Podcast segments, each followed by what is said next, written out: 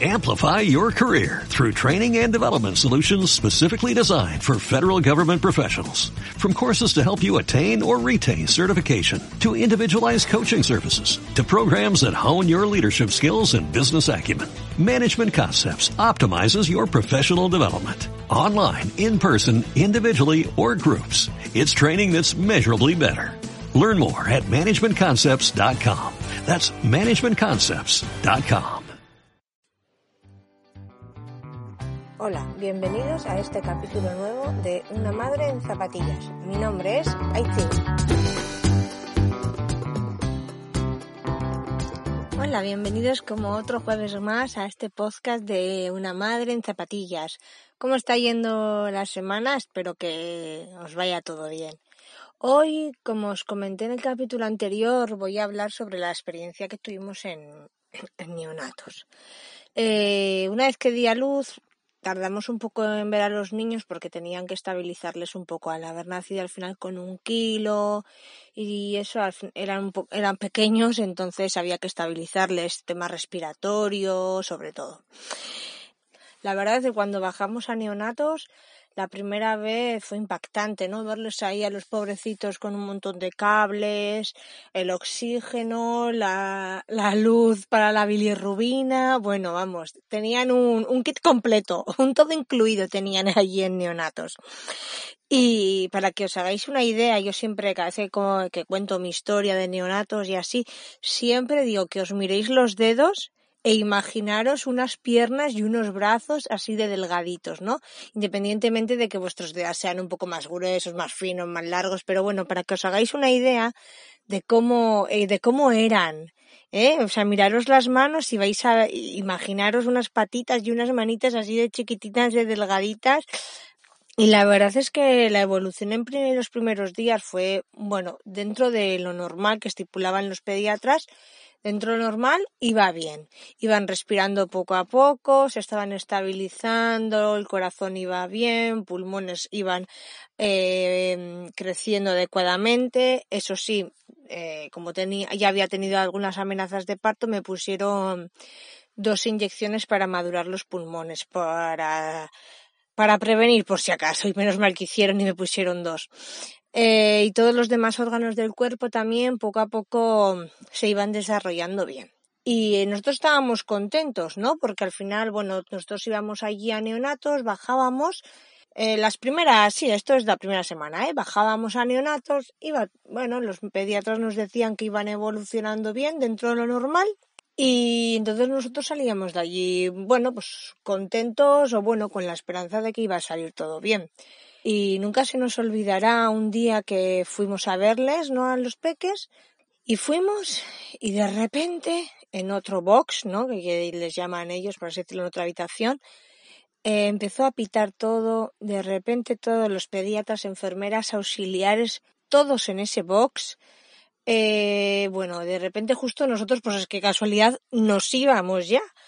Y de repente vimos que, que estaban bombeando a una niña con el oxígeno y bueno, no sabéis qué mal cuerpo se nos quedó. O sea, eh, yo salí de ahí llorando, uno por el simple hecho de ver a todo el mundo ahí en acción, bombeando a, a, a un bebé, es que era un bebé la niña, y luego pensar en, en dar gracias, Dios mío, que mis hijos han nacido con un kilo y de momento no, no ha pasado nada de eso, ¿no? Y la verdad es que salimos, ya os digo, ¿eh? O sea, y ahí eh, es como que la realidad nos dio un golpe, ¿no?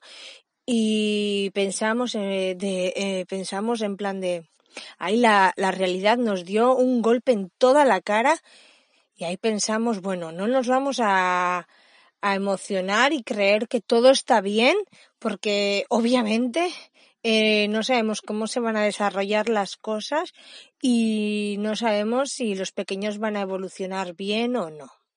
Y bueno, y a esta pequeña nunca la volvimos a ver. Luego nos enteramos que, bueno, la madre había tenido problemas en el, en el embarazo, la niña ya había nacido con problemas, entonces, bueno, ya era previsible, pero la verdad es que un palo para, para familia sobre todo y nosotros que ese momento impactante que vimos no, no se nos va a, a ir nunca de la cabeza, por lo menos, por lo menos a mí. Luego también nos pasaba que en los primeros días nos sentíamos impotentes. Impotentes en el sentido de que habían pasado ya 10 días y no, no podíamos hacer todavía con ellos el método canguro. ¿Por qué? Porque eran muy pequeñitos, apenas tenían peso. Entonces, ¿qué hacían? Eh, eso, estaban en la incubadora, en la incubadora estaban calentitos y les tapaban con una manta o una lona eh, en la incubadora para que eh, pareciese o simulase más al útero, ¿no? A la barriguita. ¿Qué pasa? Que bueno, a ver, nos dejaban tocar a los niños, ¿eh? o sea, las incubadoras ya sabéis, tienen como unas ventanitas a los laterales y les puedes tocar y eso. Pero nos sentíamos impotentes en el sentido de que íbamos y pasábamos las horas mirando a, a, algo que estaba cerrado, que nos recomendaban abrirlo lo menos abrir la lona o quitarles la lona lo menos posible para que no les dieran la luz y abrir las puertas, las laterales de la incubadora para eh, lo menos posible para que no se escapase el calor. Entonces nos sentíamos un poco impotentes y de decir, bueno, llevo aquí cinco horas mirando eh, a una máquina para ver los latidos, a una incubadora tapada y de vez en cuando te asomas a ver cómo está, que estaban dormiditos los dos eh, y nada, y eso es lo que sentíamos en ese momento, ¿no? Al principio, impotencia de decir, bueno, pues estoy aquí el día entero para, para prácticamente no verles, ¿no? Luego ya cuando se estabilizaron un poco y ya eh, lo que es la, la sabanita esa de la incubadora la quitaron, ahí ya, bueno, pues por lo menos les, les podíamos ver más, ya abrían más los ojos, ya gesticulaban más, ya se quejaban, ya lloraban más cuando les hacían las cositas. Entonces, bueno, pues eso, pues como todo, ¿no? Al final, poco a poco y según pasando los días, las cosas iban mejorando, por suerte. Y a los 10 días, 15 igual, igual a los 15 días, eh, pudimos cogerles ya. Eh, cuando nos dijeron, ¿queréis cogerles? Nos miramos y claro, pero claro, era como, ay, por favor, si son unos, pero es que pequeños no, los, los siguientes eran tan diminutos, no, claro, con tantos cables, el oxígeno, ay, yo, nosotros, bueno, yo por lo menos tenía miedo, miedo de, a ver si se le va a soltar, porque tenían la vía puesta para los medicamentos que se los daban a través de la vía y era en plan de, a ver si se le va a soltar o a, ver si se le va a quitar el oxígeno o yo qué sé, ¿sabes? O no sé, o miedo al rechazo por parte del bebé, que va, mis niños, pobrecitos. Pero no sé, era como miedo, ¿no? Y la verdad es que nada, muy bien, era nada, nos poníamos método canguro y la verdad es que nada, más calentitos estaban ahí, estaban dormiditos, nada, y les teníamos una hora, solo nos dejaban tenerles una hora al día al ser tan, tan pequeñitos. Luego a las cuatro semanas a uno de los bebés le quitaron de, de la incubadora porque ya tenía, había cogido el peso suficiente como para poder sacarle la incubadora. Y que hay una sorpresa cuando le vimos en la cuna nada más llegar de, de casa, va, súper contentos. Y el otro no, porque no podía, a ver, no podía respirar, no, no había aprendido o el reflejo de respiración por sí solo todavía no lo tenía desarrollado, entonces hacía apneas, que eso es lo que eh, os comenté en, el otro día, que la máquina de, de neonatos, por el amor de Dios, ahí pitaba todo. Entonces, si el niño no respiraba, pitaba. Si se soltaba un cable, pitaba. Si se echaba un pedo, pitaba. no, mentira, pero para que me entendáis que ahí se pitaba todo. Entonces yo tenía una obsesión con el pitido y claro, con el método canguro, a nada que se movía un poco, pitaba todo. Y luego también había momentos que estando encima nuestro, hacía apneas, apneas de que el niño se quedaba morado y, bueno, y eso pitaba y claro, tú le estás viendo que se queda morado el niño y no sabes cómo actuar. Bueno, a ver, intentas zarandearle, moverle, pero nada. Entonces ahí llamando a las enfermeras, le daban culetazos, bueno, las enfermeras ya, ya sabían ellas lo que tenían que hacer, pero claro, las primeras veces unos sustos y al final hubo un momento en que yo tuve medio rechazo a coger a ese bebecito porque tenía miedo que me hiciese a mí apneas, porque me ponía súper nerviosa cada vez que le pasaba cuando estaba conmigo. mi pareja me decía que estuviese tranquila, que no me preocupase, que me tenía que quitar el miedo, que al final son pequeñas apneas, que de, eso no se mueren, pero ya el, el susto, ¿no? El verles el verle morado.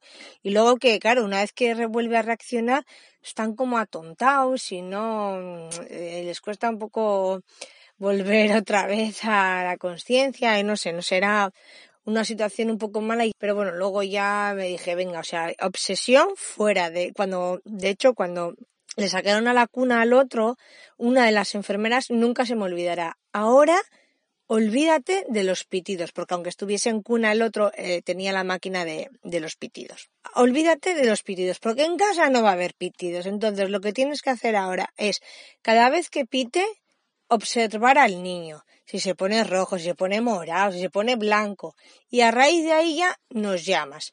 Pero con paciencia, con eh, seguridad, sin miedo, sin ponerte nerviosa. Lo de seguridad, miedo y nerviosa, eso nada, eso bueno. Pero no, lo de los pitidos sí que dije, venga, o sea, y Ciber, eh, cuando pite la máquina, o sea, es que no pienses en el pitido mira al niño, concéntrate en el niño y eh, mira lo que le pasa. Y nada, muchas veces pitaba y era o que se le había soltado el cable o que había hecho una pequeña apnea o que yo que sé que estaba estornudando o bueno, yo que sé, cualquier historia. Con el otro que hacía bastantes apneas, bueno, lo pasé mal a la semana de estar el otro en la cuna le pusieron a, al otro bebé.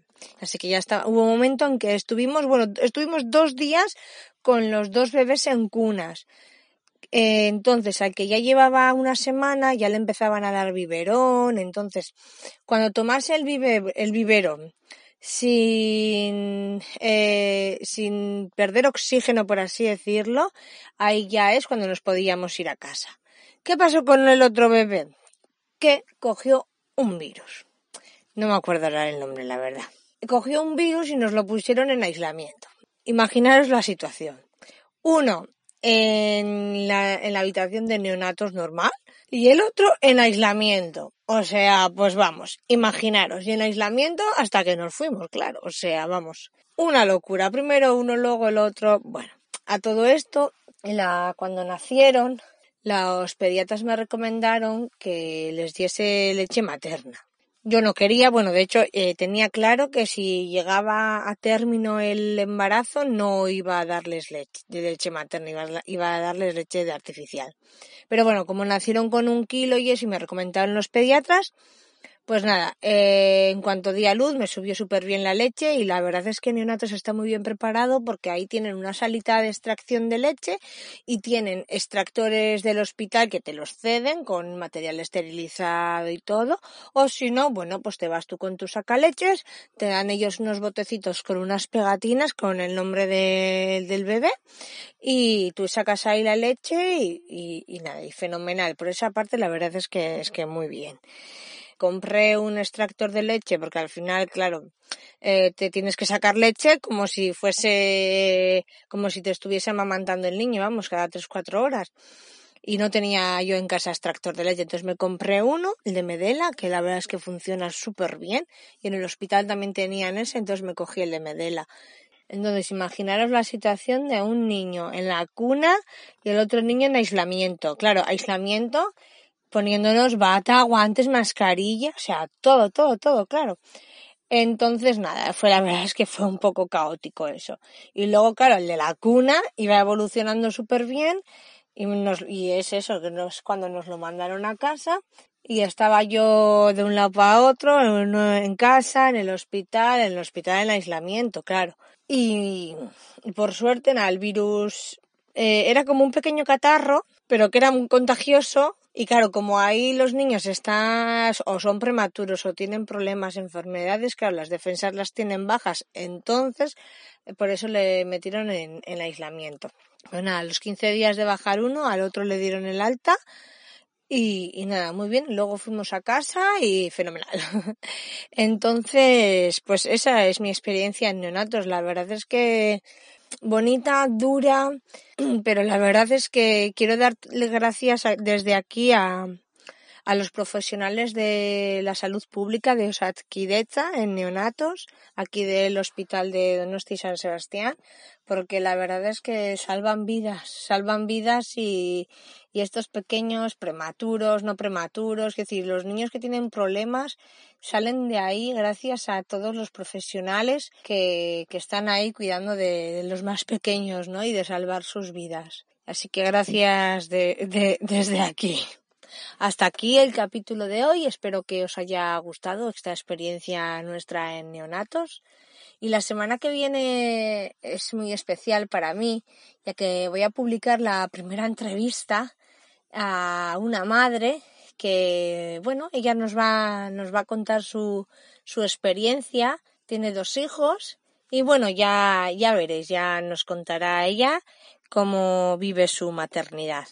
Así que nada, lo de siempre, si queréis poneros en contacto conmigo, podéis hacerlo a través de Instagram, arroba una madre en zapatillas, o si no, eh, mandando un mail a una madre en zapatillas arroba gmail.com. Un saludo, nos vemos la semana que viene, gracias.